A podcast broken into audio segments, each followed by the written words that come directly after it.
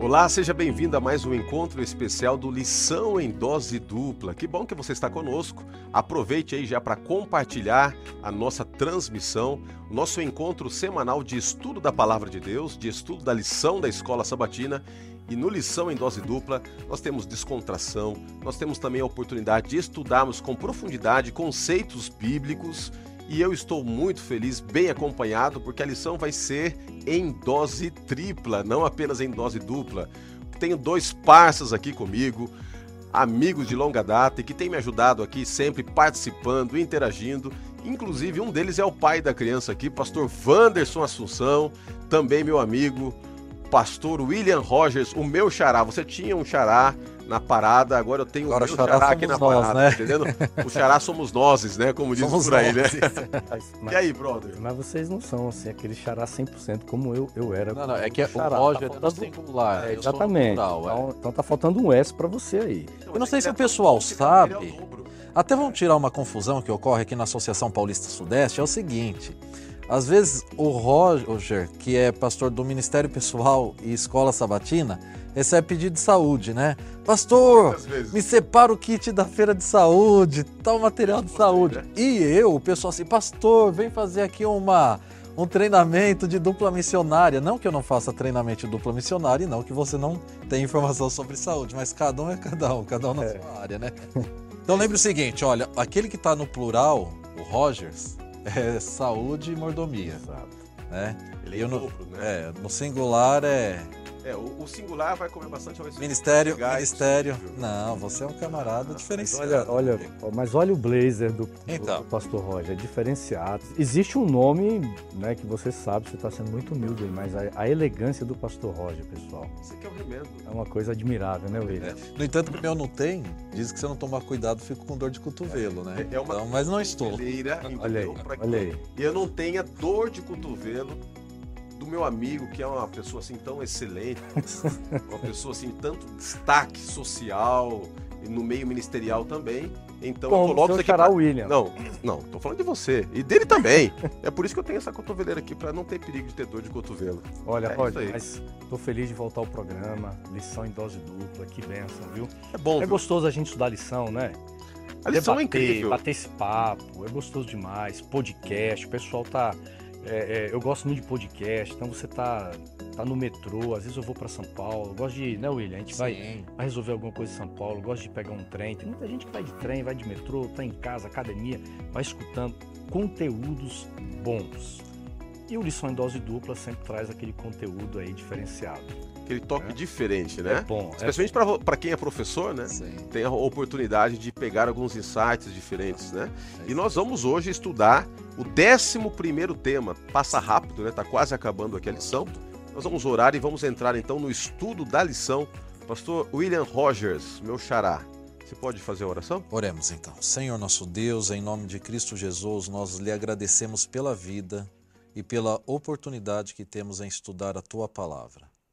Que o teu bom e santo Espírito venha nos conduzir, nos dirigir, para que possamos aprender de ti, para que possamos viver os teus desígnios e realizar a tua vontade, ó meu bom Pai, para recebermos as bênçãos que vêm unicamente dos altos céus. Venha abençoar aqueles que estão nos ouvindo neste momento, nos assistindo. Venha abençoar todos aqueles que estudam a lição da escola sabatina, todos aqueles que são estudantes da Bíblia. Venha abençoá-los ricamente isso lhe pedimos em nome de Cristo. Amém, ó Deus.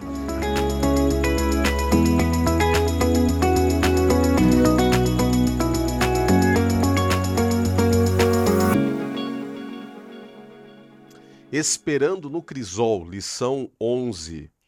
O texto é um texto bem objetivo, curto, mas com um profundo significado espiritual. Dentre os frutos do Espírito, nós encontramos aqui em Gálatas 5,22, que o fruto do Espírito também é longanimidade. É a virtude de ser longânimo, de saber esperar, ter longo ânimo, né? E quando a gente olha para a Bíblia e vê a ênfase que a Bíblia dá na questão da espera, da longanimidade, para mim especialmente, pastor Vanderson, é um desafio porque minha natureza é uma natureza muito impulsiva eu quero às vezes fazer tudo para ontem, né? Então é para ontem, é para ontem, é, agitado e esperar nem sempre é algo fácil. Não é fácil.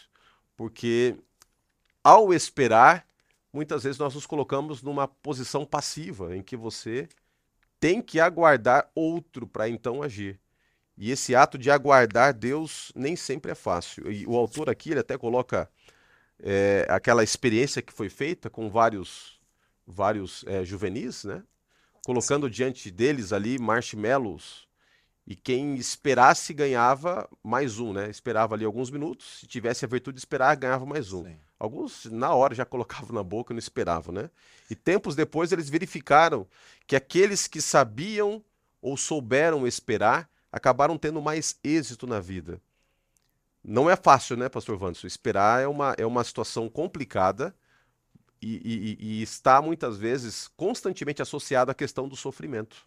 É, veja bem, é, aqui o verso 22 diz: entretanto, o fruto do Espírito é. Então, Paulo traz aqui uma lista do que seja parte do fruto. Então, não, não são frutos do Espírito, é o fruto do Espírito. Um deles é, se chama essa, essa paciência. Né? Eu estou usando aqui a King James, é, a versão King James, ela traz a palavra paciência. Né? Ou seja, a paciência não significa que a pessoa tem que ser paciente o tempo todo.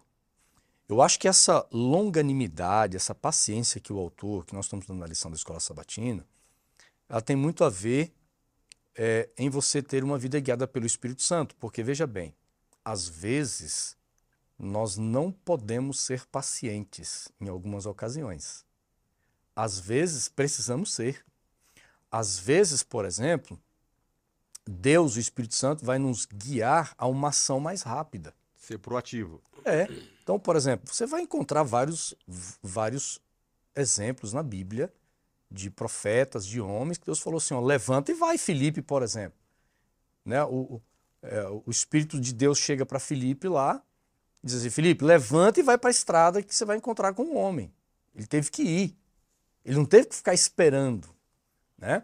Então veja, o primeiro ponto que eu destaco aqui, Roger, é nós sermos guiados pelo Espírito Santo. Então, quando nós somos guiados pelo Espírito e Deus nos impulsiona a entender que em momentos deverá haver paciência da minha parte, né, eu vou ter que aprender a esperar no Senhor. Porque, como você falou, tem a ver com personalidade. Eu sou uma pessoa que eu gosto de tomar decisões muito rápidas. Eu não fico pensando demais, né? É, a, por exemplo, as experiências de vida nos dão maturidade para isso. Então você é pai, por exemplo. Então no começo pode ser que você tivesse que pensar mais em tomar uma decisão. Hoje, com os anos que você tem de experiência como pai, você consegue tomar algumas decisões rapidamente, em dizer não para um filho, em dizer sim para o filho, baseado na experiência. Isso também tem que ver com experiência de vida, isso tem que ver com, com personalidade. Né? Só que a experiência de vida e personalidade nem sempre deverão sobressair a vontade de Deus. E, e ainda nessa linha, às vezes nós confundimos as coisas. O pastor Wanderson colocou algo muito importante. Paciência é mais do que esperar. Que esperar, muitas vezes, é uma fuga. Eu não quero decidir, eu não Exato. quero então vou esperar. Mas olha que interessante, eu gosto sempre de estudar a origem etimológica das palavras, até porque as palavras vão perdendo ali o seu significado original. É, mas a, a, palavra paciência ela vem do latim, patiente. E, e essa palavra é, significa ter a capacidade de aguentar. É, segundo significado, não desistir. Então, paciência não é só esperar. Uhum. Até porque a origem etimológica não está relacionada uhum. com o tempo, com esperar. Está relacionado com resistência, que é não desistir, tá ok? E o aguentar, né? Ou seja, é, é a força. Então, como o tema da lição é no esperando no crisol, é, então eu creio que a, a questão do esperar é no Senhor, em meio ao crisol. Ó, oh, por exemplo, aqui, Pastor Roger, acho que vale a pena nós lermos, depois, um pouco mais à frente, nós vamos detalhar mais aqui. Vale a pena a gente dar uma olhada no Salmos 37, verso 7, né? Que nós encontramos aqui em nosso guia, diz o seguinte: quero ler para vocês aqui o Salmo 37 na nova versão internacional, e o versículo 7 diz o seguinte: é muito lindo esse texto, descansa no Senhor. Aguarde por ele com paciência. Ou seja, completando aqui o, o, o, né, o pastor Ilha fala. É, a, a, lição da escola sabatina diz que esse termo utilizado aqui pelo salmista, esse descansa no Senhor, tenha paciência nele, né? tem a ver com você saber sofrer, em você estar, às vezes, ferido, em às vezes você estar triste. Né? Ou seja, se eu estou triste por questões é, como Paulo às vezes sentiu tristeza, como o próprio Jesus sentiu tristeza quando ele olhou para Jerusalém e ele chora, né? Mas é você saber viver esses momentos. É você saber viver com segurança. É você saber viver que Deus está no controle das coisas. Então, esperar não é fácil. Esperar muitas vezes é doloroso. Esperar às vezes machuca demais. E olha que interessante. Às vezes, esperar leva as pessoas a atitudes extremas. Como, por exemplo, perder a fé na providência divina e perder a fé na existência de Deus. Muitas pessoas deixaram de crer na existência de Deus porque elas não souberam esperar dentro de contextos. Né, pastor? É, é que o esperar está diretamente relacionado com confiança. Só espera quem confia. Uhum. É, eu confio em você. É, se você me oferecer uma carona, é, eu vou estar esperando. Agora, quando eu não confio, eu falo, não, vou pegar um Uber, vou de trem, não vou ficar esperando, ele vai esquecer de mim. Então, é, por isso, é, a questão do perder a, a, fé em Deus, a confiança em Deus mediante o crisol, e também uma questão da cosmovisão. Né? Ou seja, entender que fomos criados para uma eternidade. Então, o sofrimento que nós passamos, ele é passageiro. É, agora, se eu não tenho essa visão de que o Deus é eterno e os propósitos de Deus para minha vida são eternos, eu acho que minha vida é isso que eu estou vivendo. E aí por isso que eu não consigo aceitar um, um sofrimento, uma dificuldade, uma privação que é momentânea e que ela vai acabar, até porque Deus venceu todas as coisas na uhum. cruz do Calvário. Até por isso que Paulo, ele coloca aqui em Romanos 15, verso 4, o seguinte: Porque tudo que outrora foi escrito para nosso ensino foi escrito, a fim de que pela paciência e pela consolação das Escrituras tenhamos esperança. Uhum. E aí vem um, um, ponto importante. Muitas vezes, ao olharmos para as Escrituras, ao nos depararmos com relatos, com exortações, com orientações, aquilo que lá atrás foi escrito, foi escrito para que nós possamos ter a virtude de saber esperar e, esperando, ainda assim tenhamos esperança. Né? Então, eu acredito que Paulo, de maneira muito singular, ele estabelece esse ponto. Uhum. De que você, quando olha para a Bíblia, quando você olha para aquilo que outrora foi escrito, você vai ter a força necessária para, no presente, saber esperar com paciência sem perder a esperança, porque eu acredito que paciência e esperança estão interligadas, né? Esperança você aguarda a realização de algo porque você confia. E enquanto você aguarda, você é paciente. Exato, eu acho que esse texto tem muito a ver, por exemplo, com o contexto de Jó. É, Jó precisou de, de, de exercitar demais esse fruto do Espírito. Todo o contexto de sofrimento, ele perde ele perde bens, ele perde filhos, né? ele, ele é mal compreendido pela esposa, mal compreendido pelos amigos no sentido teológico, no sentido de, de religioso, de fé. É, ele, ele sofre com uma enfermidade que naqueles tempos a cosmovisão é você está doente porque você tem um pecado. Então isso, é, isso, isso pesava demais sobre ele. E Jó, chega um momento que ele diz assim, ó, mas eu sei que o meu Redentor vive. Ou seja, a paciência de Jó tinha que ver na, na ação divina. Na providência de Deus no melhor. E, e como vocês falaram, essa, essa paciência que a gente precisa exercitar, que na verdade ela não provém de mim mesmo, é um fruto do Espírito ela precisa ser centrada em Deus, na providência de Deus, na esperança em Deus. Então Jó tinha esperança. Jó pensou, a conclusão dele foi a seguinte: se eu morrer, não tem problema. Eu creio que o meu redentor vive e um dia ele vai me me ressuscitar. A mesma experiência você vai ter com Abraão quando Deus pede para que ele sacrificasse Isaac. É? Ou seja, eu, eu creio que se eu sacrificar o meu filho, Deus terá poder para fazer o quê? Para trazê-lo de volta. A esperança. É a confiança. Veja, e, e como você falou, né, William, a, a, essa questão da esperança não tem nem tanta. Não, às vezes não tem tanto a ver com o tempo. Não. Porque pode ser dois dias. Sim. O contexto de Abraão, por exemplo, foi uma viagem de, de dois, três dias, onde Deus pede para que ele sacrificasse o filho, todo, a, todo o trajeto. Tem gente que está esperando aí uma providência de Deus há, há 10, 15 anos. E, e, ainda Hebreus 11 fala que eles se tornaram heróis da fé, né? Abraão e uhum. todos os demais antes, começando ali em Abel, é, porque eles não receberam aquilo que eles esperavam, mas viveram pela fé, sabendo que vão receber. Uhum. Né? Exato. A, a, eles não estavam procurando cidade construída por mãos humanas, é, mas estavam esperando na cidade celestial. Ou seja, muito daquilo que nós esperamos não vai acontecer.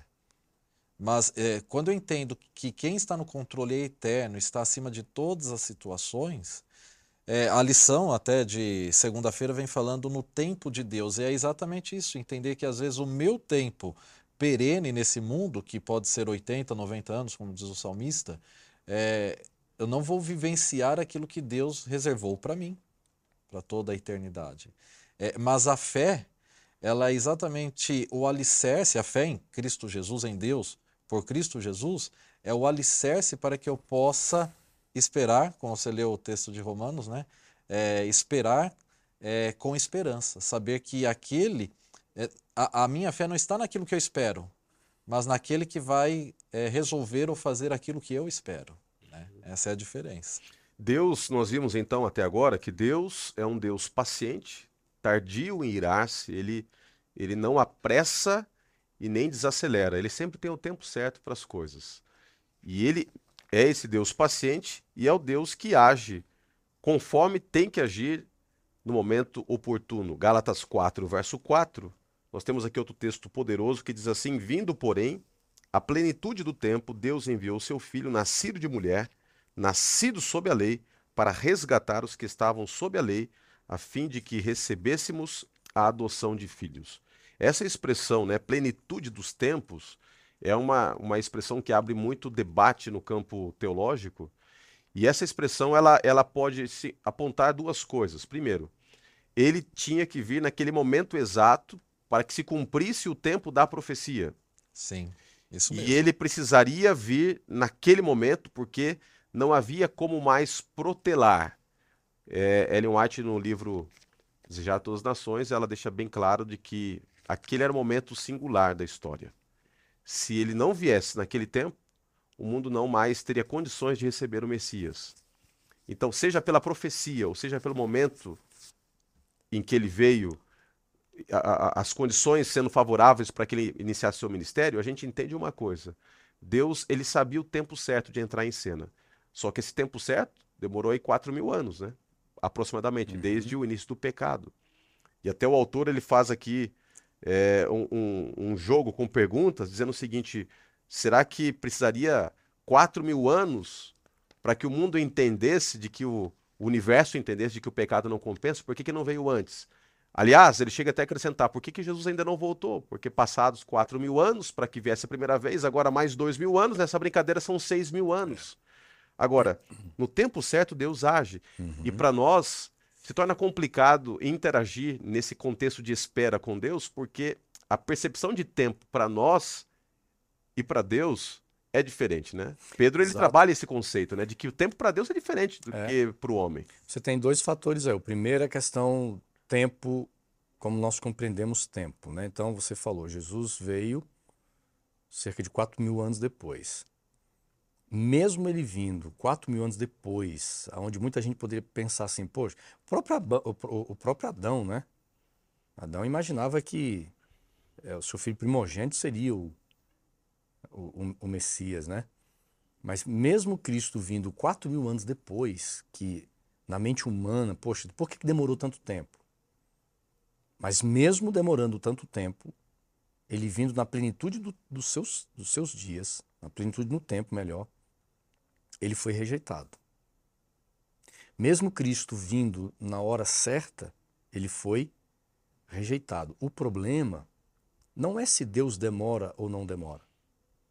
Então, hoje, tem muita gente que diz assim: Poxa, Deus está demorando a voltar, Jesus está demorando a voltar, por quê? O problema não é o tempo. Se é hoje, se é amanhã, se é daqui a mil anos. O problema é que se Cristo voltar hoje, vai acontecer a mesma coisa que aconteceu no passado. Pessoas vão rejeitar. Se ele voltar daqui a mil anos, pessoas vão rejeitar. O problema está conosco. Né? Que nós é, não sabemos lidar com o tempo de Deus, não sabemos lidar com a providência de Deus, não sabemos lidar muitas vezes com as evidências claras de Deus. Então, nossa preocupação às vezes é mais em Deus fazer algo dentro do meu tempo do que o próprio conteúdo daquilo que Deus quer mostrar para nós. E, e, sobre tempo, é, quando nós vamos para o pensamento hebraico sobre tempo, e, e existe essa diferença, é, até na linguagem, né? É, e o, o, o, hebreu, o israelita, ele via é, o período de tempo como uma sequência é, de, de passagem, é, algo linear, mas ele também entendia como ação. É por isso que é, existe essa diferenciação no vocábulo hebraico, tá? Entre o, o dia ordinal ali, o primeiro, o segundo dia, é, como na criação, e o dia de atividades. É, essa diferença para as atividades, período de tempo, não digo dia, mas o, o período de tempo para atividades, ele fica muito clara na ação de Deus. Deus é aquele que age.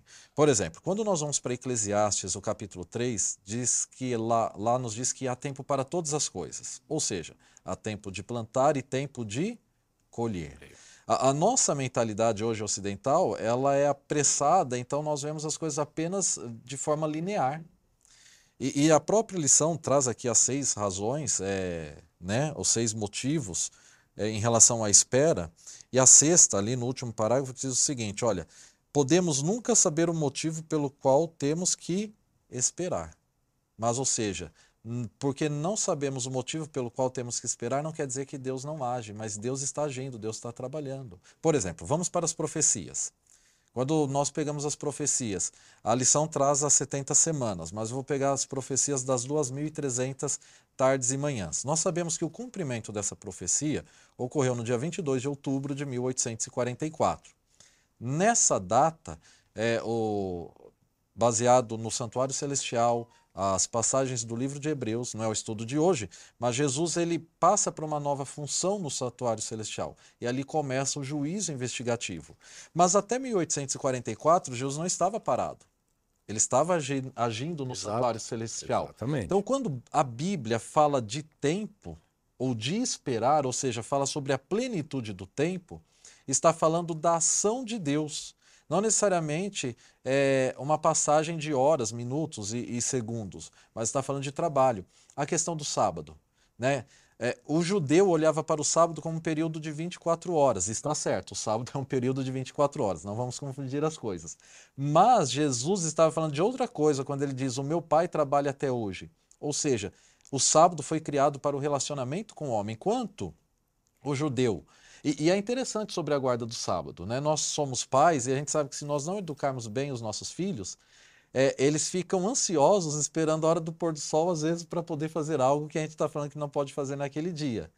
E, e, essa é a visão contemporânea hoje, né? Ou seja, uma sequência de segundos, né? Pai, já deu o pôr do sol? Posso fazer isso? Pai, já deu o pôr do sol? Não vê a hora de acabar o sábado. E Jesus diz: olha, meu pai trabalha até hoje, porque o sábado é um dia de relacionamento com Deus, é um dia de atividades e não apenas um período de 24 horas.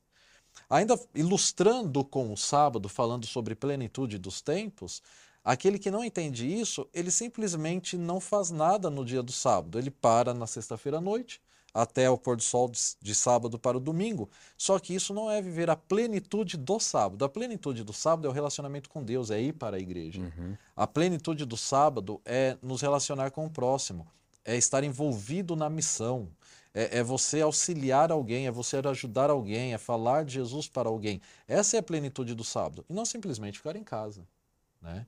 Então, quando a lição está falando sobre a plenitude dos tempos relacionado com as profecias, quer dizer exatamente isso. Não é que Deus deixou ali é, 70 semanas, 490 anos. Você citou o texto de Ellen White em O Desejar de Todas as Nações. É porque aquele primeiro momento, 70 semanas, era o momento para que o povo se preparasse para receber o Messias. E o Messias viria naquele tempo porque Deus está no controle da história e Deus designou aquele tempo. A grande questão é que o povo não se preparou para a chegada do Messias. Estou falando do povo judeu, especificamente. E hoje nós não sabemos nem o dia nem a hora da volta de Cristo Jesus, mas sabemos que em breve Jesus virá. A pergunta é: estou me preparando para o encontro com o Senhor, independente do dia e da hora? É por isso que nós temos que olhar, quem sabe, para referências bíblicas. Né? Nós temos uhum. aí vários personagens que eles acabaram sendo referenciais no tocante a uma vida de paciência. E a lição trabalha muito a biografia de um personagem que ele é uma referência para nós. Até porque a Bíblia expõe também as fragilidades dele, né? Ela não ela não maqueia a vida de Davi, ela ela coloca as virtudes, mas ela apresenta também os podres da vida dele. Como nós temos as virtudes, uhum. temos nossos erros e assim por diante. E, e as virtudes, quando trabalhadas pelo Espírito, elas podem suplantar as debilidades, as falhas, as fraquezas, porque Deus nos ajuda a vencer as fraquezas. E uma das virtudes que Davi teve foi saber esperar o tempo de Deus. Quando ainda era um, um, um, um adolescente, já migrando para a fase da juventude, ele foi ungido para ser rei. E Deus não falou talvez, Deus falou: você vai ser rei. Uhum. Através do profeta Samuel, ele foi ungido. Só que quando você analisa todo o processo, ele é ungido, depois ele vai aos pouquinhos entrando em contato com a realidade real, ele toca para o rei, depois ele, ele batalha com o rei, depois ele é convidado para estar na casa do rei. E olha só, ele sabendo que ele seria o próximo rei. Fica evidente para todos que ele tinha não apenas a, a, a, escolha da parte de Deus, mas os atributos para ser um rei, passa a ser perseguido por uhum. isso. Depois de muito tempo, ele começa a reinar em Hebron por sete anos, para depois, né, mesmo depois uhum. do contexto, depois de Judá, mesmo depois da morte de Saul, ele não automaticamente ele não assume o, o reino, né, governando toda a nação. Ele faz um estágio inicial ali em Hebron, para depois, depois de sete anos, conseguir ter sob seu domínio toda a nação. E ele teve oportunidades, inclusive, para matar Saul. Uma vez Saul foi lá, entrou na, numa caverna para fazer necessidades.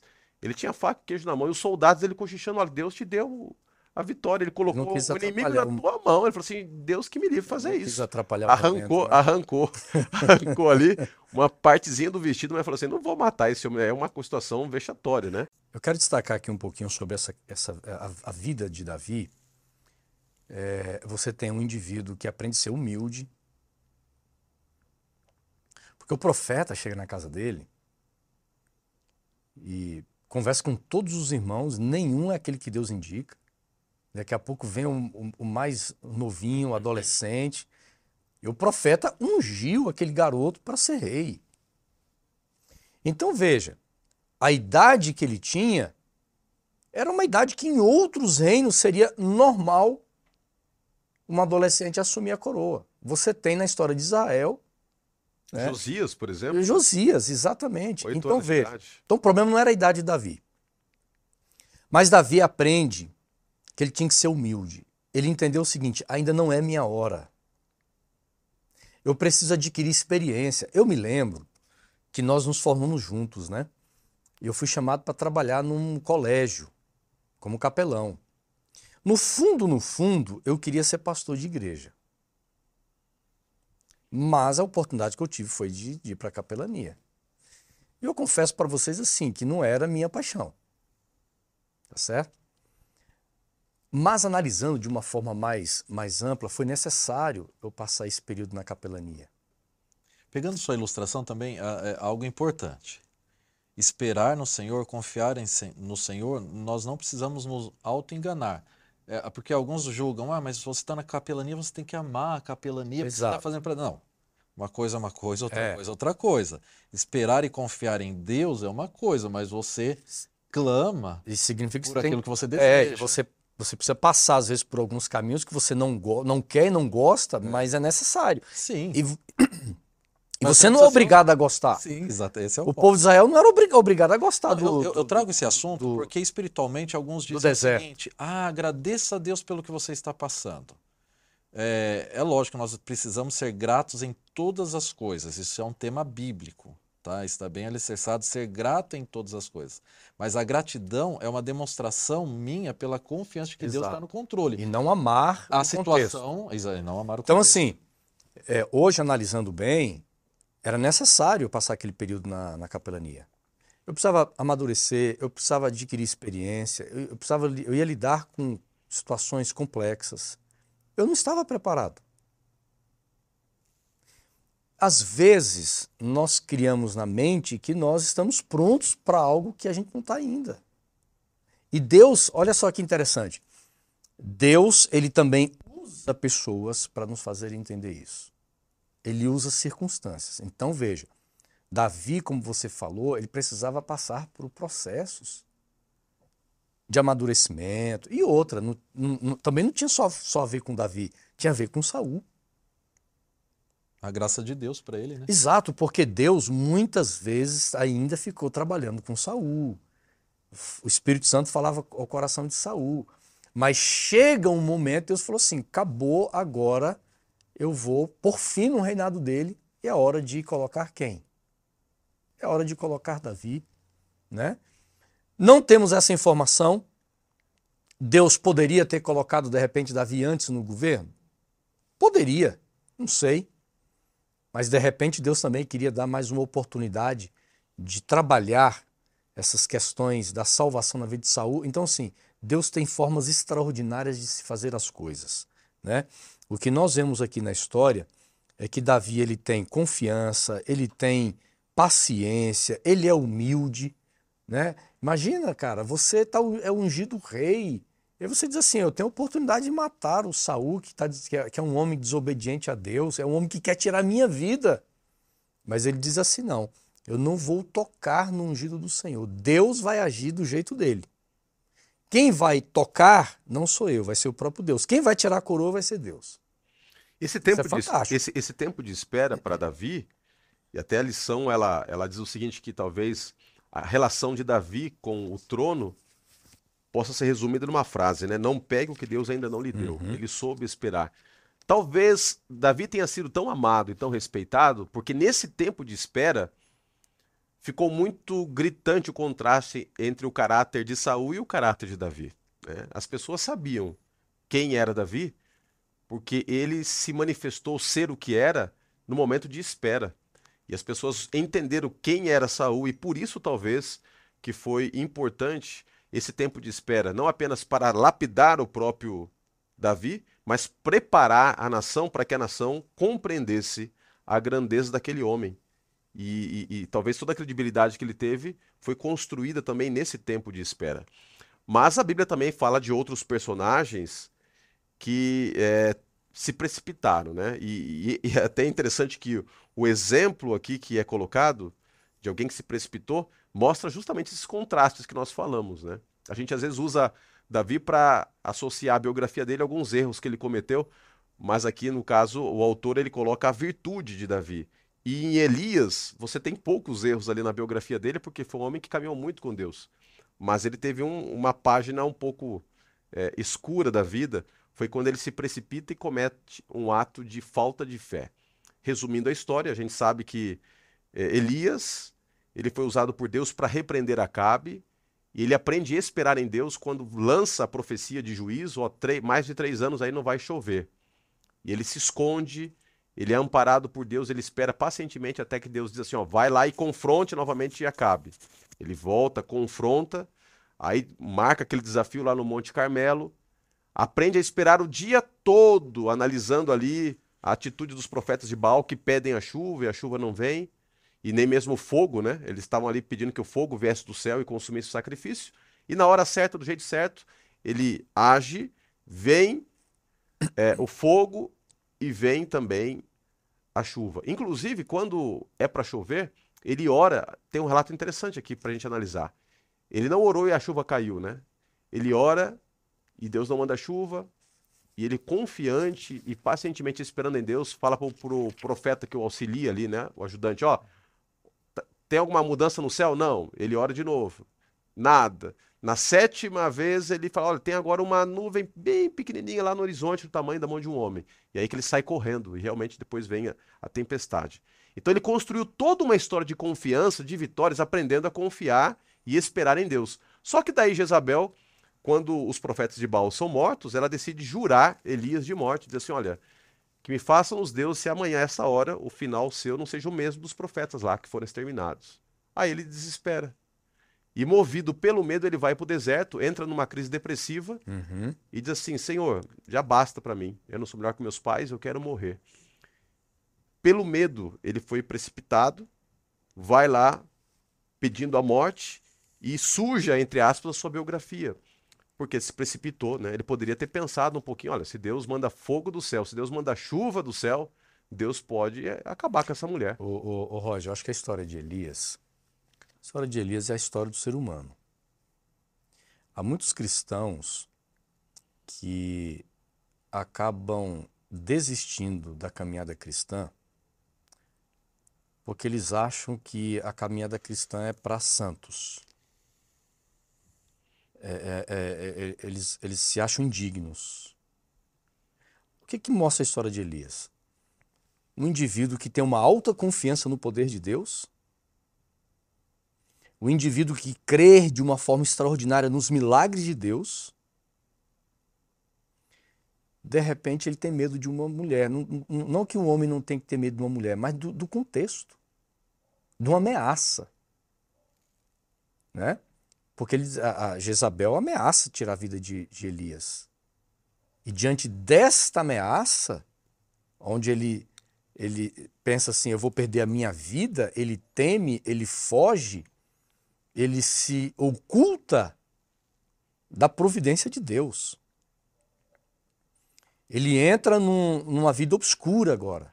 Eles são falam, né? Ele foi para o lugar errado. Exato. Então veja, ele errou. Então, do ponto de vista é, da confiança em Deus, ele, ele erra. Mas ele é ser humano. E o ser humano às vezes vai fazer isso.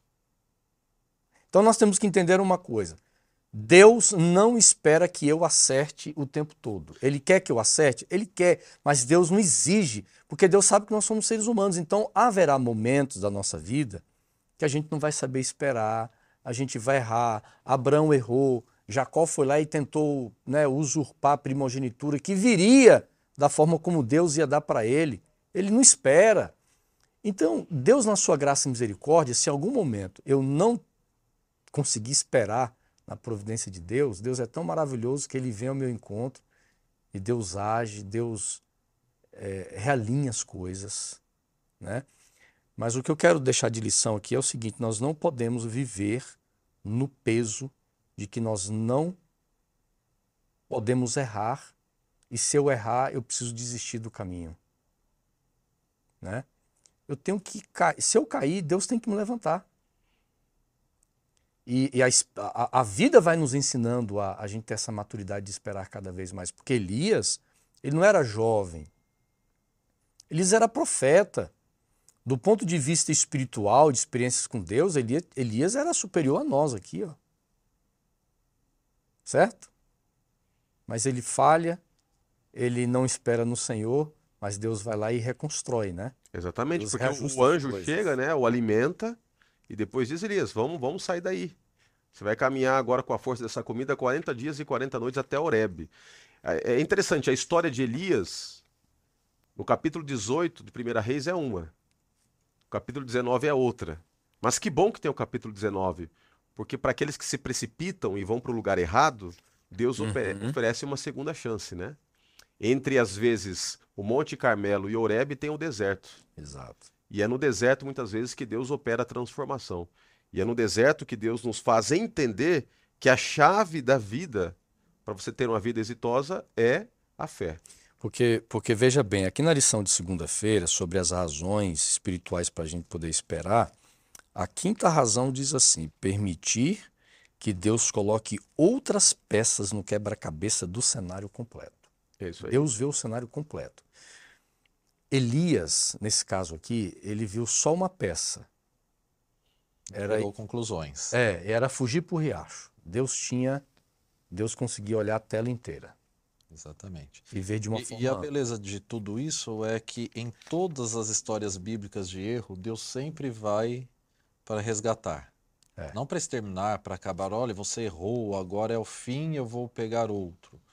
É, você vê no caso de Abraão, quando ele desce para o Egito a primeira vez. Deus falou com Abraão através do faraó, né? Porque você me mentiu. É. Você não me contou, mas Deus contou que Sara é tua esposa. E, e, nós sabemos no final da história de Abraão. É, a própria questão de Elias, Deus foi até a caverna. Sabe, eu gosto de refletir, pessoalmente, de que a grande questão não é se o local que eu vou ou não está certo ou errado, mas qual é o tipo de experiência que eu estou vivendo com Deus e estou aprendendo dessa experiência. Ok, ele foi para a caverna. É, e muitos conseguem entender o que é entrar numa caverna. Sabemos que emocionalmente muitos passam por dificuldades. E, e essas dificuldades emocionais acabam afetando todo o sistema é, orgânico e, e isso acaba gerando depressão, que não é só emocional, mas nós sabemos que, independente de onde formos, nós sempre teremos uma experiência com Deus. E a pergunta é: estou eu disposto a aprender das experiências com Deus? Né? É verdade. Agora veja, é, é, só fazendo um contraponto, a gente aprende em tudo, mas às vezes a gente pode evitar algumas coisas. Sim. Né? A gente pode, por exemplo, Israel não precisava ficar 40 anos no deserto. Agora, eles aprenderam, eles aprenderam os 40 anos no deserto demais. Ah, né? Ou até parece que não aprenderam, né? É, e, e, é, é, o paradoxo, é o né? Paradoxo. Aprender e não aprender. É. é. então, assim. Que aí o período de juízes mostra aquele ciclo lindo, né? Exatamente arrependimento, resgate, aí apostasia, aí é. opressão e novamente arrependimento. E para encerrarmos esse estudo tão prazeroso, eu não sei quanto a vocês, mas cada vez que eu estudo a lição da Escola Sabatina, meu coração se enche de alegria. São percepções diferentes que nos aproximam de Deus. E nós vamos abordar aqui um salmo da Bíblia. Eu não vou ler todo o salmo, é um salmo que, que ele tem 40 versos, mas eu quero ler a partir do verso 3 o que diz aqui a palavra do Senhor. Confia no Senhor e faz o bem. Habita na terra e alimenta-te da verdade. Agrada-te do Senhor e ele satisfará os desejos do teu coração. Entrega o teu caminho ao Senhor, confia nele e o mais ele fará. Fará sobressair a tua justiça como a luz e o teu direito como o sol do meio-dia. Descansa no Senhor e espera nele. Não te irrites por causa do homem que prospera em teu caminho, por causa do que leva a cabo seus maus desígnios. Interessante que este salmo, escrito por Davi, é um salmo que vai trabalhar muito a questão da confiança. Enquanto a gente espera e aguardamos o ato específico de Deus, nós conseguimos perceber outras virtudes que fazem com que Ele seja Deus. Né? o seu cuidado, a sua longanimidade para conosco, a percepção de que ele tem a hora certa para agir. E é por isso que este salmo diz o seguinte: que quando a gente se agrada de Deus, quando a gente coloca Deus em primeiro lugar, ele não apenas vai satisfazer os desejos do nosso coração, mas ele vai fazer tudo o mais que nós precisamos, mas do jeito dele, do jeito dele, porque ele é Deus. Eu não sou Deus. É por isso que eu preciso esperar a resposta certa no tempo certo para o propósito certo, e isso tudo vem de Deus. Isso tem a ver com confiança. É difícil confiar em Deus, né, pastor William? Mas a confiança, aí vem a, a boa notícia, ela pode ser desenvolvida, né? Ela pode ser construída. Ela não é algo que acontece do dia para a noite. Eu confio em você, sem demagogia nenhuma, confio também no pastor Vandes, porque a gente construiu essa relação de amizade ao longo de décadas, né? A gente não, não se conheceu de ontem. E, e desde lá dos primórdios, quando eu via você, aquele menino que parecia um palito seco andando para lá e para cá, eu já percebi que ele era gente boa. E aí aprendi, na, através da amizade, a entender que você é uma pessoa de confiança. Só que a amizade, ela, ela obviamente, conduz a confiança e a confiança acontece no tempo. Eu acho que de igual forma, quanto mais nós caminhamos com Deus, mais aprendemos a confiar nele. Isso mesmo. Não é por aí, pastor William? É exatamente isso. Não existe confiança sem proximidade, sem conhecimento. Então, Demanda que... tempo, né? Demanda Sim, tempo. por isso que é, é, ela pode ser desenvolvida. Porque você só confia naquilo que você conhece. Se você não conhece, você não vai ter a tendência de confiar. Então, foi por isso que é por isso que nós precisamos nos aproximar de Deus, para que possamos declarar da mesma forma: eu sei em quem eu tenho crido. Sem conhecimento de Deus, nós não podemos declarar isso, né? Pastor Vanderson, encerrando aqui a nossa conversa, é uma, uma frase muito bonita que está aqui no verso 4, né? Já que a gente está falando de confiança, esperar uhum. e tudo mais, aqui uh, o salmista ele coloca a expressão agrada-te do Senhor que a gente podia aprender ou entender dessa expressão? É, eu quero fazer um resuminho aqui. Esse salmo ele tem muito a ver com a centralidade dele é comunhão com Deus, viver na presença de Deus. É a pessoa que aprende a conhecer a Deus no seu caráter, as suas obras, os seus feitos. Quem conhece, olha que interessante. Então, quem conhece, confia. É o verso 3, confia no Senhor. Então, quem conhece, confia. A pessoa que desenvolve um relacionamento com, é, um relacionamento com Deus vai confiar nele. Quem confia vai, vai viver uma vida que agrada ao Senhor, como diz o versículo 4 aqui, né? Agrada-se do Senhor e ele satisfará os desejos do seu coração. coração. Quem confia, entrega, que é o verso 5. Olha que interessante. Então, quem confia, entrega. E quem entrega, o que acontece com essa pessoa? É o que está no verso 7. Ele vai descansar no Senhor. Vai aprender a descansar. Uma vez, eu li este salmo aqui para uma irmã, que eu fui pastor dela. Ela estava conversando comigo e ela chorava e dizia assim: Pastor, eu estou com uma angústia muito grande porque eu tenho duas filhas que estão, estão longe de Jesus. Eu tenho feito tanto, eu oro, eu vou lá, eu converso com elas e, e ela né, expressou toda a sua angústia. E ali eu tive o privilégio de ler esse texto da Bíblia para esta irmã e dizer assim: irmã, você precisa parar de, de se angustiar e esperar no Senhor. Então entrega a vida das tuas filhas a Ele e descansa em Deus, porque se alguém que mais almeja a salvação delas é o Senhor. Então confie na providência de Deus. Tenha paz no seu coração. Então o que Davi está dizendo aqui é que nós precisamos desenvolver essa relação com Deus, de relacionamento íntimo com Ele, de confiança, de entrega. Aí nós vamos saber descansar no Senhor. E descansar tem a ver em saber esperar, como a gente estudou aqui durante todos estes é, é, esse, esse, tempo que nós ficamos juntos, né? E é claro, nós vamos saber agradar o Senhor e Deus satisfará os desejos do nosso coração. Olha só, encerrando aqui o nosso encontro, eu quero deixar um pensamento para você, tá? Você que está assistindo conosco. A bravura de um soldado é percebida na guerra, mas o seu caráter é revelado no tempo de espera. Por que, que eu estou dizendo isso? Nós estamos vivendo num grande tempo de espera. Não por acaso, depois de descrever os sinais da volta de Jesus em Mateus 24, no capítulo 25, Jesus introduz a história das dez virgens, que forçadamente são colocadas num tempo de espera. E nesse tempo de espera, algumas se prepararam e outras não, para entrarem na festa. Para celebrarem com o noivo as núpcias.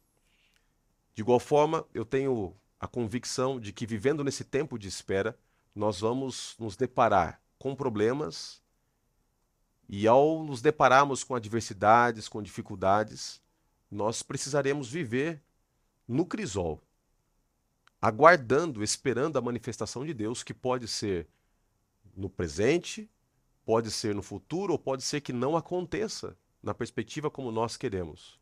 Mas no tempo certo, aquele que há de vir virá e não tardará.